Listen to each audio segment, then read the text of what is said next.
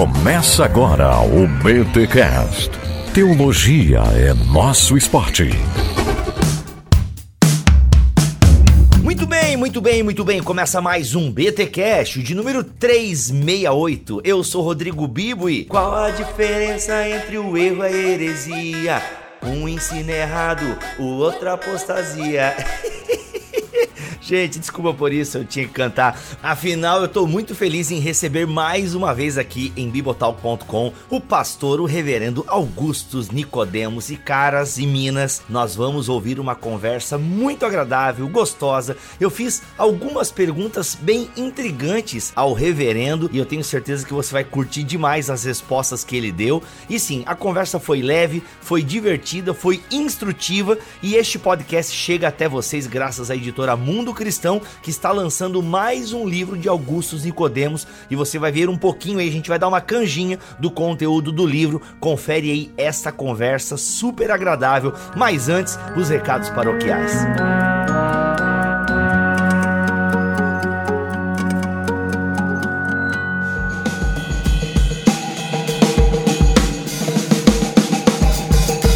Recados paroquiais dessa semana, eu quero avisar vocês que está chegando a terceira confraria Bibotalk. Sim, meus amigos, minhas amigas, vamos ter uma confraria espetacular nos dias 5 e 6 de novembro, entre línguas e letras, Bíblia, história e devoção, com Paulo On, André Heinck, Gutierrez Siqueira e Kenner Terra falando sobre essa temática. Gente, o link para você se inscrever nesta confraria já está disponível aqui na descrição deste BTcast ou lá na bio do nosso Instagram @bibotalk, beleza? Vai lá, se inscreve porque a gente vai sortear vários brindes, várias coisas legais. Então, garanta já aí a chance de concorrer a livros muito legais que nós vamos estar sorteando lá na confraria, nessa terceira confraria Bibotalk. Ah, eu esqueci de falar bonito pro Tuller fazer o efeito, então vamos lá.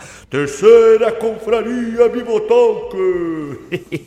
vai ser muito legal. Gente, vai ver os temas que a galera vai palestrar, que eu tenho certeza que você vai pirar. É uma, é uma confraria que você vai ter que ver duas vezes, porque tem assuntos ali, olha, bem complexos, e vai ser demais. Eu e o Mac novamente na bancada, se Deus quiser e assim permitir. Então, vai lá, 5 e 6 de novembro, das 20 às 22 horas, a terceira confraria Bibotalk. Eu quero muito a sua audiência, hein? Quero muito a sua audiência aí, 5 e 6 de novembro. Se você quiser ter uma noção, vai ver as confrarias que já passaram, a primeira e a segunda. Excelente nível, alta qualidade. Inclusive a Mundo Cristão já patrocinou a primeira confraria. Foi a Mundo Cristão acreditou aí na primeira confraria Bibotalk e foi muito legal, foi sobre o sermão de Cristo. Caras, Minas, cola lá que vai ser demais. Então cola lá que eu tenho certeza que você vai gostar demais do conteúdo que a gente já ofereceu gratuitamente. E olha só, quem assistiu a última confraria viu que eu fiz uma promessa lá caso a gente batesse uma meta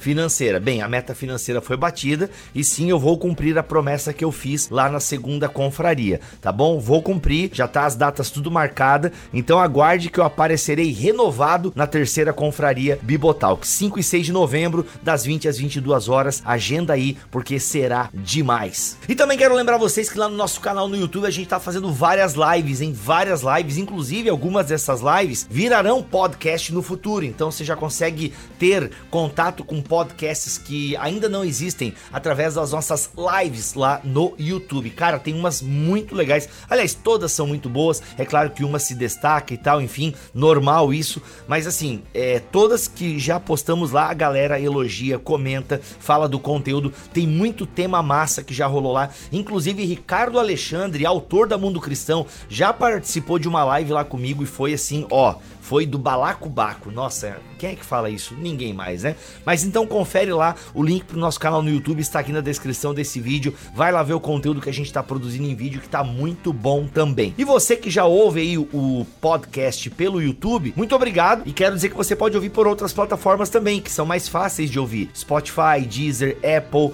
apps de podcast, até mesmo no site do Bibotal, que a galera tava reclamando de muita propaganda lá. Eu até tirei agora dos podcasts para pararem de me encher a paciência, porque eu nunca vi, né? A galera é meio abutre mesmo, a galera quer consumir, mas não quer ajudar, reclama da propaganda. Eu não sei, esse pessoal é meio folgado às vezes. Vai, beleza, tirei as propagandas lá porque também é, são menos de centavos que eu ganho por cada BT Cash que você ouve lá no YouTube. Agora, se você ouve, clica nas propagandas e tal, aumenta um pouquinho mais. Mas eu também eu sei que é chato, eu sou um usuário do YouTube, também sei que as propagandas às vezes enchem a paciência. Agora, você reclamar da propaganda que tem aqui no BT Cash, essa que eu tô fazendo aqui agora, né, dos patrocinadores, enfim, de alguma coisa, aí você é muito chato mesmo e eu não quero nem papo. Valeu, gente, Deus abençoe. Ouve essa conversa super legal que a gente teve com Augustus e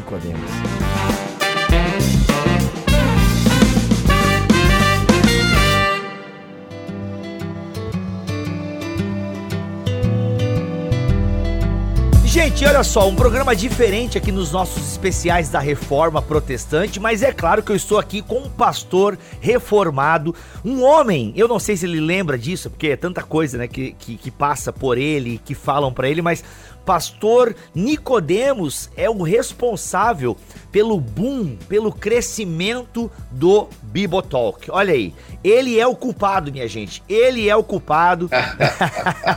Porque, pastor, Cara, em 2012, se não me falha a memória, lhe convidamos para um podcast. Nosso podcast ainda era pequenininho, hoje em dia não é tão grande, né? Mas ele era bem menor do que é hoje. E o senhor topou gravar com dois meninos joinvilenses que o senhor nem conhecia. E nós gravamos um episódio sobre a saúde da igreja. E aí você, na sua bondade, divulgou esse podcast nas suas redes sociais. Meu amigo, fomos descobertos. E pastor Nicodemos, muito obrigado por aquele compartilhamento. Depois gravamos mais uns três ou quatro episódios. Muito obrigado aí por abençoar a família Bibotal. Ô, querido, eu quero só primeiro é, dar um abraço aí para a turma que está seguindo a gente e dizer, Bibo, que eu acho que foi uma das coisas boas que eu fiz no meu ministério, viu? Da...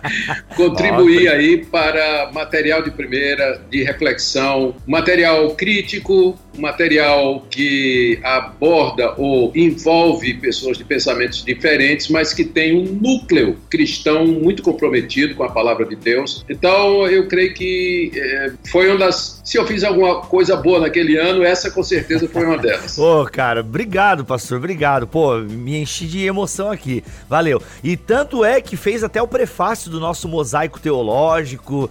Quando a galera viu, mano, o prefácio do Nicodeus e tal. Poxa, assim, então foi muito legal. Obrigado por esse impulso. Ah, e vou dizer para ti, pastor Nicodemos, às vezes o pessoal pede para mim algumas coisas, eu não consigo atender todas, como eu imagino que tu também não dá conta de atender todas, né? Sim, sim. Mas algumas eu atendo porque eu lembro do que o senhor fez por nós, oh, sabe? Deu esse, sabe, deu esse empurrão, deu esse esforço, sabe? Tipo, pô, deu essa visibilidade. Então, muito obrigado mesmo aí por apoiar o nosso ministério. Bem, eu sim. dispenso apresentações, se você não conhece conhece Augusto Nicodemos, você provavelmente nunca entrou na internet, porque é muito difícil alguém na internet que gosta de teologia, obviamente, não tem ouvido falar do reverendo Augustus Nicodemos. Pastor, uma das suas características e muitas contribuições na internet, difundindo aí a, a teologia reformada, é respondendo perguntas, né? E essa é uma herança muito Sim. clara que a gente tem da reforma, a partir de Lutero, a partir dos reformadores, nós podemos fazer perguntas, nós podemos questionar, nós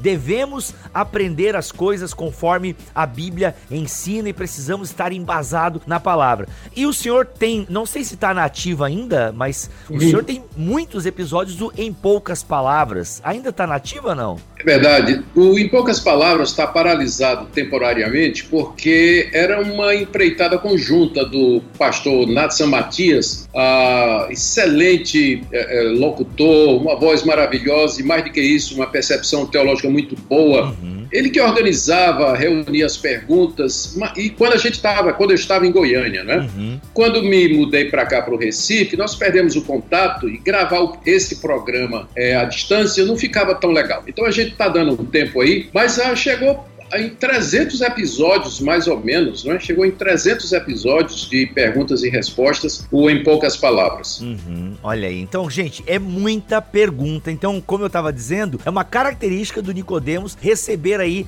as perguntas mais variadas possíveis dentro do universo teológico. E o legal é que a Mundo Cristão compilou várias dessas perguntas e lançou alguns volumes, alguns livros, onde ele pega né, essas perguntas, faz a transcrição é, do episódio. Obviamente, tem uma transposição de mídia também, não é meramente ah, só o episódio transcrito, não. Tem todo um trabalho é, gramatical em cima, eu sei porque a gente faz também esse trabalho e dá bastante trabalho. E tá lançando agora o Cristianismo Bem Explicado, respostas claras para um mundo confuso. Isso. Pastor, eu selecionei aqui algumas perguntas para lhe fazer e inclusive tentei pegar algumas até que tem a ver com esse espírito da reforma, com esse mês tão importante que nós estamos vivendo para nós protestantes. E a primeira pergunta que eu quero lançar aqui na mesa para que o senhor é, nos dê uma resposta seria: como se comportar diante da crise moral e econômica do Brasil? Olha só, pessoal, essa pergunta foi feita talvez em 2014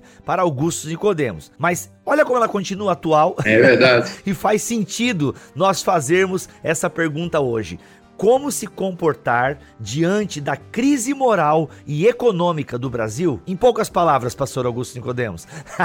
em poucas palavras. Boa. É, primeiro, eu creio que a gente tem que reconhecer a origem do problema moral. Embora pesem circunstâncias como a corrupção, a, a, politicagem, a busca pelo poder, a busca de vantagens e uma série de coisas, mas a gente sabe, nós cristãos sabemos, que a raiz de todo problema moral é o coração depravado do homem, é a nossa natureza pecaminosa que nós herdamos dos nossos primeiros pais quando eles desobedeceram a Deus lá no jardim do Éden e trouxeram e transmitiram a toda a sua descendência as inclinações pecaminosas do coração. É isso que Jesus Cristo diz lá em Mateus capítulo 15, que do coração do homem é que procede os furtos, os adultérios, os assassínios, o ódio, a violência, a inveja, a mentira, a loucura, tudo isso vem do coração uhum. humano. Então eu creio que a primeira atitude é a gente reconhecer qual a origem. Se a gente não fizer um diagnóstico correto de onde procede tudo isso, a nossa abordagem ela, ela sempre vai ser incompleta completa e ela vai ser insuficiente. Então, o cristão sabe que leis boas ajudam, uhum. e aqui eu já estou respondendo a pergunta, como enfrentar a crise moral, né? Então, a gente pode é, lutar para que leis boas elas sejam passadas e sejam aplicadas, porque é uma das formas que Deus usa para coibir o avanço do mal, é o medo da penalidade, né, o medo da, do castigo. então, nós podemos, a espada né, de uhum. Romanos 13, nós podemos é, é, é, lutar para colocar bons políticos e bons governantes nas posições, posições estratégicas, mas a gente sabe que isso aí é um paliativo, né? porque não alcança o coração humano. A nossa esperança, de fato, é enquanto a gente trabalha para fazer o que a gente pode, mas a nossa expectativa é escatológica, é a chegada do Senhor Jesus Cristo e o novo céu e a nova terra onde habita a justiça. A igreja tem esse papel profético, ela não deve se eximir né, do, do papel político, econômico, a voz profética que ela tem, mas ela também deve saber os limites e ela sabe qual a origem do problema moral, e que é de natureza espiritual. Uhum. E ela não deve perder, viu, Bíblia? Isso aqui que eu acho importante. Na tentativa de combater o problema moral que a gente vê hoje, tão grande, as igrejas esquecem que elas são a única instituição na Terra que tem o Evangelho de Cristo para pregar. E acabam se politizando, envolvendo em ativismo social político, virando praticamente ONGs voltadas para a obra social. Não estou dizendo que isso é importante, não é importante, mas é que essa não é a função uhum. primordial da igreja, uma vez que o problema moral é de natureza espiritual. E a questão econômica vai da, da mesma forma, né? A igreja ela deveria auxiliar. Eu creio que boas obras o momento é esse: auxiliar os pobres, os necessitados e, mais uma vez, no que puder fazer em termos de influenciar o país, em termos de uma legislação tributária, uh, financeira, que seja justa, que dê condições aos desvalidos, a igreja deveria fazer. Ela funciona, né? É o momento da, da, da, dos diáconos da junta diaconal entrar em ação, né? aqueles que cuidam dos pobres, da assistência, fazer o que puder né? para ajudar a aliviar a miséria que está no nosso nosso país. Mas sempre lembrando que a solução final está acima da capacidade da igreja aqui nesse período. Eu creio que é assim que a gente deveria abordar, conhecendo a causa principal e mantendo a prioridade da igreja diante dos nossos olhos. Bíblia. Legal.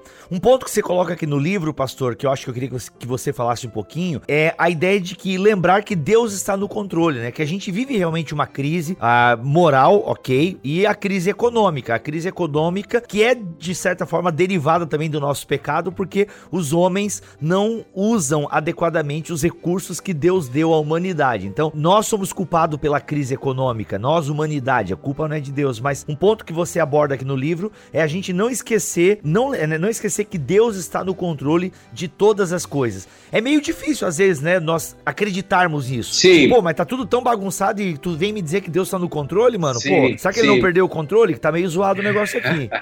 pois é, não é? Essa é a nossa convicção maior que nos consola e nos conforta quando a gente faz o que a gente tem que fazer e percebe que não consegue resolver definitivamente o problema. Então a gente sabe que a solução final está nas mãos do Deus da providência, que controla todas as coisas, que supervisiona todos os processos e que segue um plano que ele estabeleceu antes da fundação do mundo. E ele faz isso através das nossas decisões, das nossas escolhas e faz com que tudo coopere para esse propósito, tudo conjuntamente e de forma harmônica conduza a esse propósito. É difícil a gente crer nisso, porque a gente, a gente não vê o quadro completo, Bibo. A gente vê o que nos toca, o que está perto de nós. A gente conhece aquilo que afeta os, as pessoas que estão mais próximas de nós. A gente não vê a situação mais ampla como Deus vê. Então, por isso, às vezes, pode parecer é, que a, a, a coisa está fora de controle, mas na verdade não está. Uhum. É que nós, é como tem um ditado aqui no Nordeste, né? Deus sabe o que faz nós é que não sabe o que diz. Então,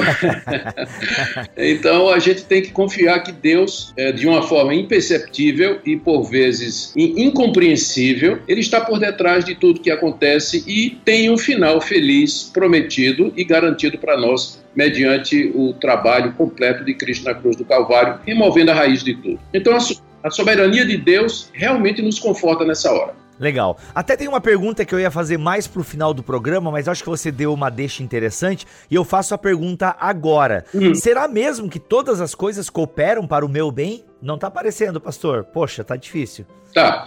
Isso aí é uma citação de Romanos capítulo 8, verso uh, 28 e 29. O apóstolo Paulo diz isso aí: Sabemos que todas as coisas cooperam para o bem daqueles que amam a Deus. Se a gente, a grande questão aqui, Bibo, é a gente responder a pergunta: o que é bem? O que é que Paulo quis dizer com bem aqui? Se a gente interpretar bem eh, no sentido de segurança financeira, boa saúde, ah, uma aposentadoria garantida, uma vida livre de problemas, e posses, bens e coisas que eu gosto de fazer, então certamente o apóstolo Paulo estaria cometendo um grave equívoco, ou pelo menos dizendo alguma coisa que não parece fazer sentido para nós, porque com certeza pessoas que amam a Deus, temem a Deus, são crentes em Jesus Cristo, elas perderam emprego nessa pandemia, tiveram suas empresas fechadas, outros eh, tiveram sua renda reduzida, muita gente numa situação crítica financeira, para não falar naqueles que foram tocados né, por esse vírus, né, que, que tiveram uhum. parentes e amigos uh, ou mortos ou profundamente afetados né, por tudo isso. Então,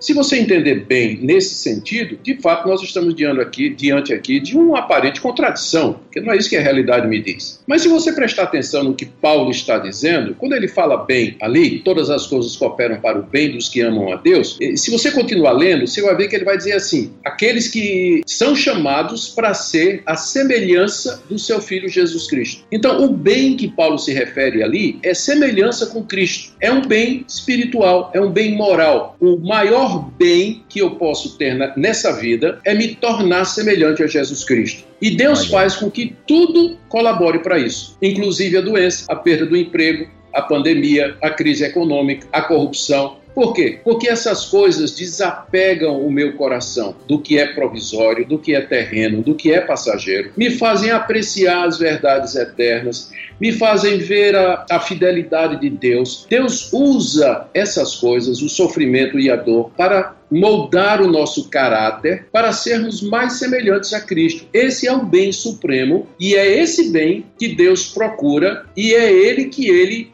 E é esse bem que Deus alcança através da administração de todas as coisas. Então, é esse o sentido. Todas as coisas cooperam para o bem dos que amam a Deus. O bem aqui é ser igual a Jesus Cristo. E Deus vai usar tudo: pneu furado, perda do emprego, a doença, a tudo. Ele vai usar para moldar em nós o caráter de Cristo. Olha aí, muito bom.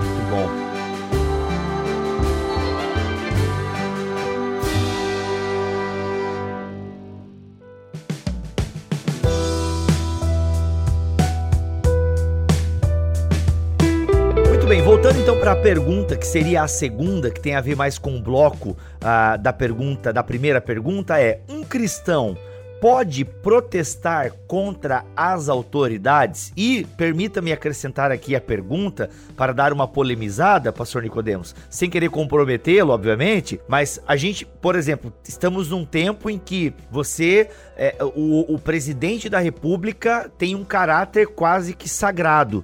E, na verdade, todo presidente tem a sua legião de fãs que você não pode criticar, porque já tem a legião de fãs e tal. Mas é, com o atual presidente, a gente tem versículos bíblicos sendo citados, né? Diante de alguma crítica, porque a gente não pode criticar as autoridades e tal. E aí, como é que é isso? Não podemos mesmo criticar as autoridades? Precisamos aceitar tudo assim de cabeça baixa, afinal é o ungido do Senhor, a autoridade foi colocada por Deus e é isso mesmo, obedece e pronto. Como é que é? Ô, Bibo, é, a, a Bíblia fala lá em Romanos capítulo 13 que as autoridades elas foram instituídas por Deus e colocadas como instrumento de Deus para a punição dos malfeitores e para o avanço e proteção daqueles que praticam o que é correto. Então, até, até a palavra que é usada ali, né, a autoridade é ministro de Deus, a palavra no grego é a palavra grega diáconos, de onde é traduzido diácono, né, aquele que serve. Então, nesse sentido, as autoridades elas servem ao propósito de Deus para a, a sociedade. E agora, isso não quer dizer que a autoridade ela não possa ser criticada, não é? É evidente que não, porque quando ela ultrapassa esse mandato, o mandato dela é a, primeiro, a autoridade dela não é intrínseca. O poder não reside nela. Né? O poder não reside nela. Então, quando ela usa o poder, extrapola o poder além dos seus limites, ela está sujeita à crítica. No Brasil, a autoridade, falando em termos humanos, a autoridade maior no Brasil é a nossa Constituição. Então, se o presidente ou qualquer outra pessoa em autoridade violar a Constituição, ele não somente pode, como deve ser criticado, como deve ser denunciado, como deve ser processado. E eu não tenho a menor dúvida quanto a isso. Com relação ao, ao atual governo, é, de fato é, é, lamentável que se tenha uma atitude religiosa para com ele, como se teve também com relação ao governo de Lula, né, particularmente, não tanto Dilma, né, mas o governo de Lula também. Lula é, teve uma fã de, de, de, de, teve uma legião de fãs e de admiradores que beirava realmente a uma religião, né, da mesma forma que a gente hoje com o presidente Bolsonaro. A atitude está errada. A gente tem que entender que eles são homens que estão ocupando uma posição provisoriamente e que eles devem desempenhá-la de acordo com a, o ritual, a liturgia do cargo. Existe toda uma liturgia, o que pode e o que não pode. E eles devem fazer dessa maneira. E se fizerem errado ou se tomarem atitudes que não visam o bem da nação, mas o bem pessoal, o bem próprio, é tarefa da igreja. Eu não diria nem que a igreja pode, eu diria que é tarefa da igreja levantar a voz profética, né? falar e uhum. dizer, porque afinal, justiça, equidade, honestidade, transparência são valores bíblicos. É claro, como eu disse aí respondendo a pergunta anterior, a gente sabe que nunca vai conseguir isso aqui na Terra, mas a gente não quer dizer que a gente não possa lutar para que esses valores sejam alcançados o máximo que puder. Então, sim, o cristão pode criticar, ele pode protestar contra essas autoridades e esse protesto pode, inclusive, incluir passeata, pode incluir é, greves, se for rebelião. Rebelião em alguns casos como graves, né, que eu não penso que caiba, caiba no Estado democrático de direito, como é o Brasil. Mas em, em outros tipos de, em outros sistemas de governo, em outras épocas, quando a igreja se viu ameaçada por um tirano que de fato visava extermínio e que passava leis absurdas, tipo assim, era proibido, que, que tentaram tornar o cristianismo ilegal, os cristãos se, se rebelaram, né? Eles, eles não, não, não quiseram. Aqui eu tenho um exemplo que é, você conhece provavelmente mais do que eu, durante o, crescimento, o surgimento do terceiro Reich, quando Hitler eh, tomou, se tornou chanceler da, da Alemanha né, e começou a impor o nazismo, ele queria trazer, ele queria ser o chefe não só do Estado, mas da igreja também. Nomeou hum. uh, um bispo né, que tinha como objetivo alinhar o cristianismo com as ideias nazistas. Né, que, e aí a igreja oficial da, da, da Alemanha ela se viu meio que imprensada né, a, a se conformar com o pensamento nazista. Né, essa é, deveria ser a teologia dele. E um grupo de pastores se rebelou contra isso, né, inclusive encabeçados pelo, pelo uhum. Dietrich Bonhoeffer, né, que, que não que não se sujeitou a isso e abriu, a, começou a chamada igreja confessante, em aberta rebelião àquela igreja e às ordens do Führer e tudo mais. Apenas um exemplo, né? Não vou, não, não vou dizer aqui que concordo totalmente com uh, o Bonhoeffer, né, até chegar naquele final que ele chegou de participar de um complô para tirar o tirano através da, da extinção, da, do extermínio, da morte. Quase né? deu quase certo. Deu quase certo, deu né? certo. Perdeu, chegou perto. E eu não quero dizer que eu, que eu concordo que chegue até esse ponto, mas que ele fez o que podia fazer, ele fez. Né? Usou as armas que ele tinha, né? se rebelou mesmo, e com ele outros. Então, eu acho que em algumas situações isso é perfeitamente possível. Agora, uh, no Estado democrático de direito, como é o caso do Brasil, em que o cristão tem recursos, ele pode apelar, ele pode recorrer, ele ainda tem liberdade de, de, de, de, religião, liberdade de expressão, que são direitos né, que foram conquistados a duras penas pelo cristianismo, né, que são pilares da nossa civilização. Então, antes da gente se lançar assim numa rebelião aberta e tudo mais, a gente tem muito chão para percorrer, pelo menos por enquanto aqui no Brasil e no mundo ocidental em geral. A, os cristãos ainda têm muito, uhum. muito caminho para percorrer antes de ir para o underground, né, como por exemplo lá na China ou qualquer outros desses países onde o cristianismo é proscrito. Então, pode protestar sim. Agora, deixa eu te dizer uma coisa, Bíblia. Eu creio que o protesto ele tem que ser respeitoso. Eu me lembro que eu discordava de, de Dilma e eu discordava de Lula. E, e, eu, algumas vezes, eu colocava, postava alguma coisa, né, crítica, mas eu, eu tentava respeitar, porque afinal são autoridades. Né, são autoridades. E a mesma coisa com relação ao atual presidente. Né? Eu discordo de, de, de várias decisões que ele tomou, inclusive dessa última aí, não é, na nomeação do, do substituto de Celso de Mello, mas eu, eu não devo me referir ao presidente é, de uma maneira é, é, insultuosa, né, desrespeitosa. Eu posso discordar sem ser é, vulgar. Sim. Infelizmente, muitos cristãos, especialmente nas redes sociais, eles trata com bastante desrespeito né, as autoridades, quem quer que seja, os ministros da, do Supremo Tribunal Federal, governadores, prefeitos, é insulto em cima de insulto, né, às vezes até xingão, palavrão. Não convém o cristão reagir dessa maneira, né, não convém.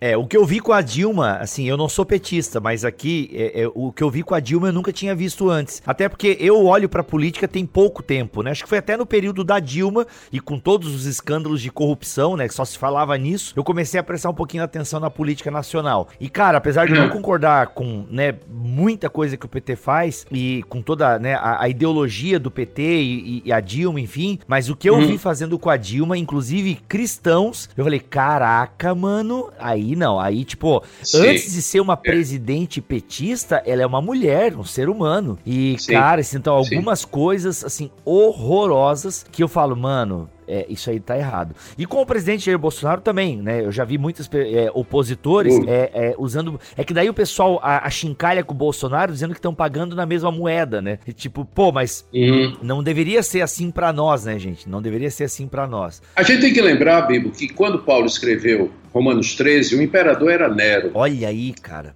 Era Nero. Era Pior Nero, que Dilma e Bolsonaro juntos. não, não tenha dúvida.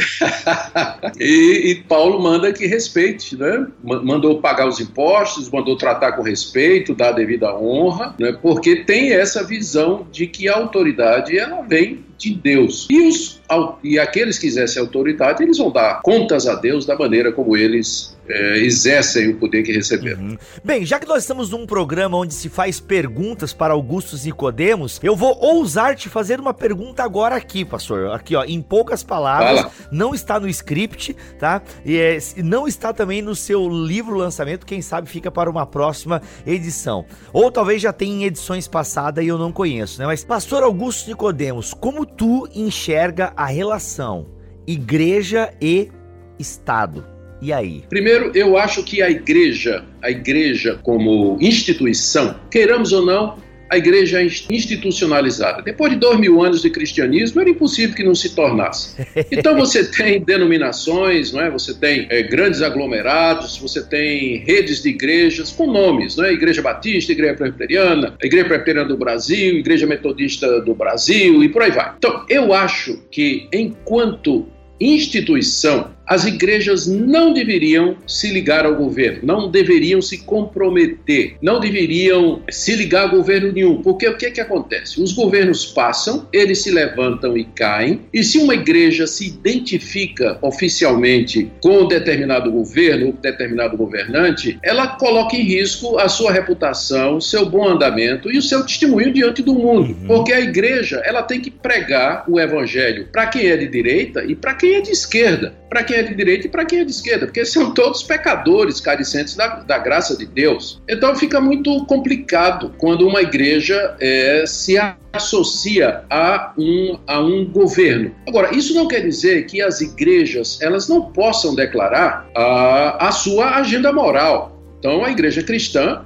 ela, eu creio, né, uma igreja cristã histórica, ela vai dizer que ela é contra aborto, é, ela é contra a, a, ela é contra o, o, o, o casamento é, é, perdão, homossexual, ela é contra é, determinados valores que estão na escritura, né? Eu estou assim meio que tropeçando porque estou querendo usar as palavras politicamente corretas aqui, porque eu estou querendo falar para todo mundo, né? Estou querendo falar para todo mundo. Então, a igreja que crê na Bíblia e defende a Bíblia, ela, ela não vai poder concordar com a agenda de determinados partidos ou de determinadas linhas ou posições políticas. Então, que ela diga isso. Mas é, associar-se, eu acho que não deveria. E aí eu, eu tenho dificuldade com o fato de que algumas denominações brasileiras acabaram oficialmente prestando apoio ao atual governo. Coisas no atual governo que são boas. Né? A agenda que se pretende, ou pelo menos os alvos que foram colocados em defesa da família e por aí vai, tudo isso aí a gente pode concordar. Mas eu não creio que uma denominação deveria dizer, não, eu,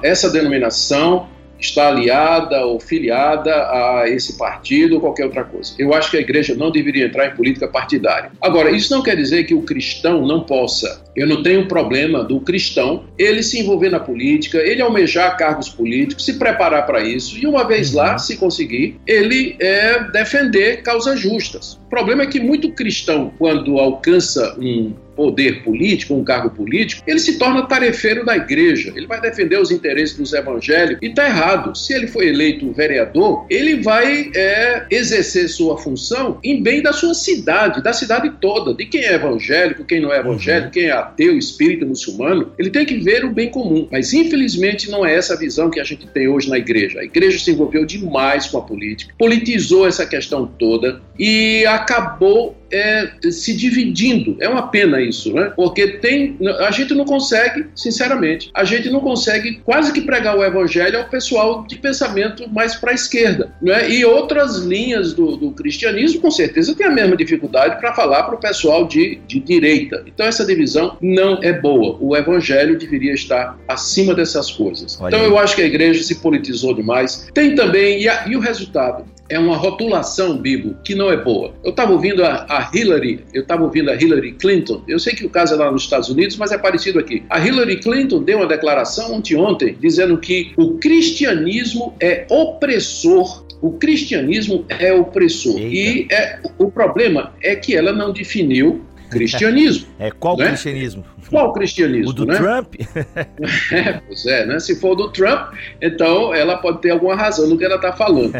Mas aqui no Brasil, o que é que acontece? O pessoal está pegando assim, ó, os evangélicos são fundamentalistas, obscurantistas, são homofóbicos, são isso aquilo. Mas peraí, defina evangélico que, que você quer dizer com isso? Então, o nome evangélico hoje, ele se tornou tão abrangente e inclusivo que ele não quer dizer mais nada, Bibo. ele não quer dizer mais nada. Você não pode usar o nome evangélico hoje sem fazer uma série de qualificações para você poder explicar: não, eu não sou dessa linha, não, eu não pertenço a esse tipo de pensamento, não, eu não sou desse tipo de igreja, não, a minha igreja tem 500 anos de história, não nasceu ontem, não é desse tipo de igreja que está por aí oportunista, pragmática, querendo estar tá perto do poder. Então a gente tem que dar um monte de explicação. Tu não tem vontade de, às vezes, colocar. Teve uma época, não sei se tu vai lembrar, pastor, que tinha vários Sim. líderes é, com uma certa exposição aí nas mídias sociais, que é o seu caso, e, mas eles começaram a fazer, fazer declarações. Não sou mais evangélico. Tu não tem vontade de,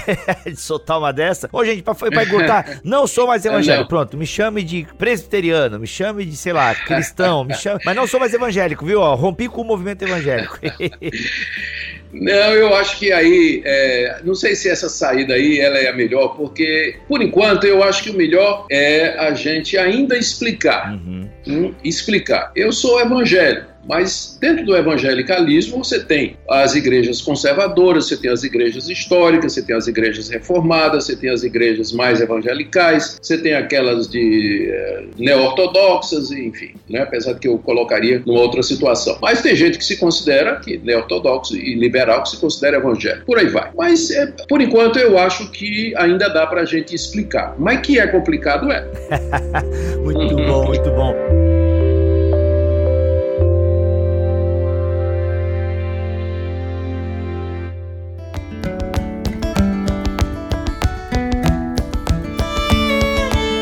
Só, caminhando aqui para mais uma pergunta para Augusto Nicodemos. Inclusive, eu vou perguntar uma que tem a ver com o que a gente estava falando agora nessa última pergunta. É, tá dentro da categoria A Mente do Mundo. Lembrando que este livro do Augusto Nicodemos pela Mundo Cristão, esse lançamento agora, foi dividido em três sessões. E essa última sessão, A Mente do Mundo, tem várias perguntas e eu selecionei aqui duas delas. E a primeira, para casar bem com o nosso papo anterior, é como debater com quem tem pensamentos contrários aos nossos. Olha aí, Sim. como debater, como conversar, como refletir com pessoas que têm pensamentos contrários aos nossos? Certo. Olha, Bibo, é, primeiro, você tem que entender bem o que é que a outra pessoa está dizendo para você não estar debatendo um espantalho que você criou pela falta de compreensão. Boa. É muito fácil a gente criar uma ideia errada a respeito de quem pensa contrário de nós e aí demolir aquilo ali. A gente tem que procurar entender bem. Por isso a gente tem que sair do lugar da gente, ler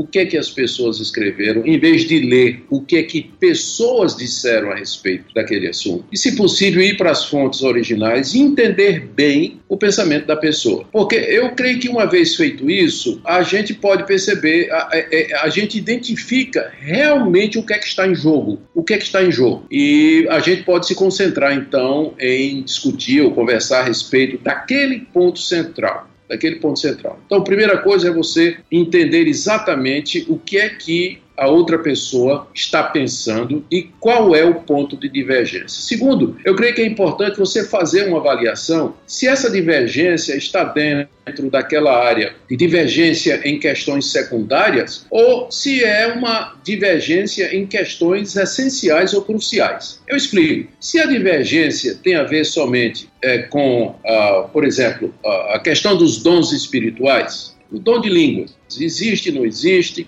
e se existe, é para ser usado como? E se vai ser usado, ele, ele pode ser usado no culto, sim ou não? Aí eu consideraria isso uma divergência de natureza secundária. E aí trataria realmente de conversar com esse irmão ou tentar é, debater com essa pessoa, debatendo com um irmão em Cristo. E aí você pode, qual é a vantagem disso? Que você pode usar a escritura como base da sua da sua posição. Porque se ele é crente, uma vez que o pensamento contrário ele é secundário, não afeta nada que é essencial, então ele também vai receber a Bíblia como palavra de Deus. Uhum. E aí então a nossa discussão vai ser mais uma discussão em torno de interpretação. Então são dois irmãos tratando da interpretação da Escritura. Mas se a discórdia gira em torno de questões cruciais, por exemplo, eu creio que a salvação, uhum. eu, eu, eu creio que existe salvação em todas as religiões. E que Cristo é apenas um caminho, mas existem outros caminhos. Então, aí já não se trata de você estar tá debatendo com um irmão em Cristo porque, sinceramente, uhum. não, não, o próprio Jesus condicionou a, a, a, ser cristão a essa, a essa crença. Eu sou o caminho, a verdade e a vida, ninguém vem ao Pai senão por mim. O próprio Jesus condicionou isso. Então, aí já não é mais um debate entre irmãos. Vai ser difícil usar a Bíblia como base, porque a pessoa não vai aceitar não é, a Bíblia como base.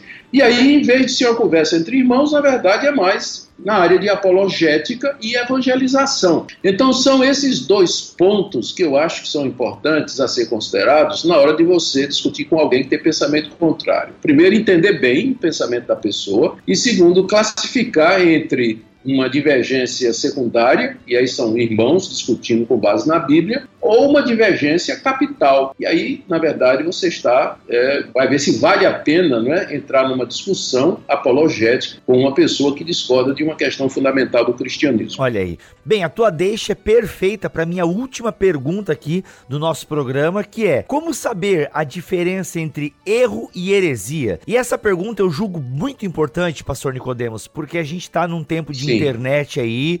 Bibo, a definição clássica, aliás, a distinção clássica clássica é que o erro teológico é, ele é uma interpretação equivocada dos ensinamentos bíblicos numa área que não é central à fé cristã. E, naturalmente, a próxima pergunta é: mas o que é a área central? Né? Quais são essas doutrinas centrais? Uhum. E geralmente a gente responde que são aqueles ensinamentos resumidos no credo apostólico e nas grandes confissões históricas das igrejas, que no geral são a trindade, a, a divindade e humanidade de Cristo, a pessoalidade do Espírito Santo, a morte vicária de Cristo na cruz, a salvação pela graça mediante a fé, a ressurreição literal de Cristo dentre os mortos, o seu retorno em glória, a ressurreição final dos mortos e o estado eterno, vida eterna e condenação eterna. Então, esses pontos aí, eles estão contidos na, no credo apostólico, que é a mais antiga confissão cristã que nós temos, e estão na, na, nas confissões, nas grandes confissões, na, confissão dos reformados, dos arminianos. Os arminianos concordam, arminianos e, e calvinistas concordam com todos esses pontos que eu falei aqui. Uhum. Então, é, essas, essa, essas questões, elas, eu diria assim, elas delimitam o que é o cristianismo. Elas delimitam o que é o, que é o cristianismo. Então, o ser de Deus, vamos pegar o ser de Deus, por exemplo. Não há a menor dúvida né, do, do ensino a respeito da trindade, e, enfim, de quem é Deus, onisciente, onipotente,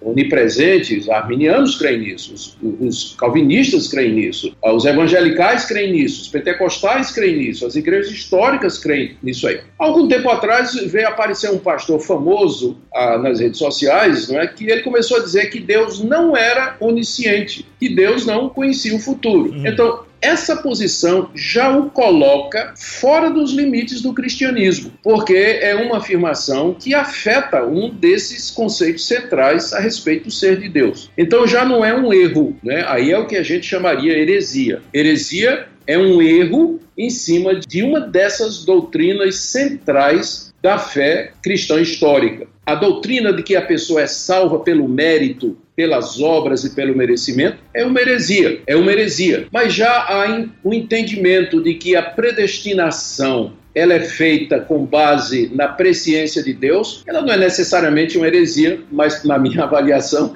é um erro teológico. Se a pessoa. Tinha que dar uma cutucada é, nos arminianos. É, não, mas veja o que eu vou dizer agora. É, é claro, né, eu tenho muitos amigos arminianos e eles todos vão responder, como eu, a pergunta: de que maneira somos salvos? Eles vão dizer pela fé em Cristo, é pela uhum. graça. Todo arminiano verdadeiro, ele vai dizer: a salvação é pela graça de Deus mediante a fé. A diferença de opinião reside na natureza dessa graça e de que maneira ela nos é dada. Uhum. Mas o que a Bíblia, a Bíblia diz que para eu ser salvo, eu preciso crer em Jesus Cristo como meu Senhor e Salvador. Se ele crê como eu creio, nesse sentido, né, que Jesus é o Senhor, o Filho de Deus, Salvador do mundo, é meu irmão. Então pode haver um, equívoco. A questão do batismo, por exemplo, Bíblia. Nossa, essa é clássica. Ah, né? É, aspersão ou imersão. Alguém está errado aí.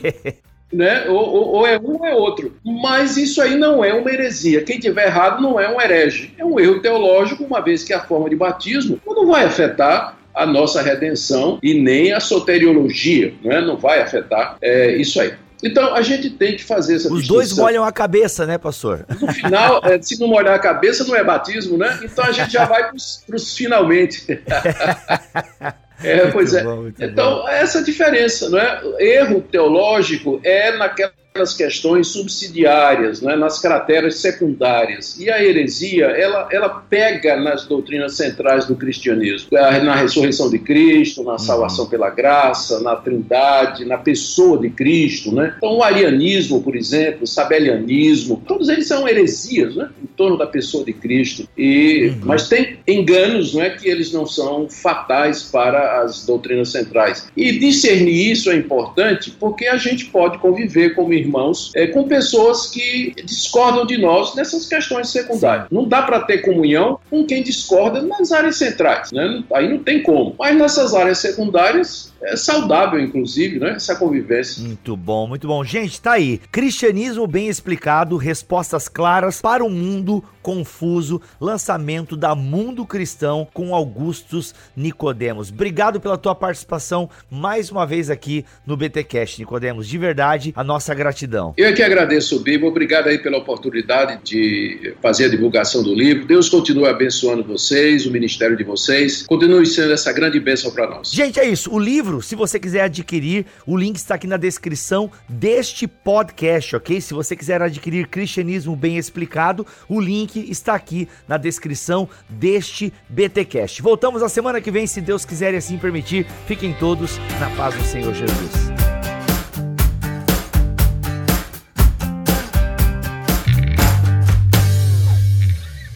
Este podcast foi editado por Tuller Bibotalk Produções.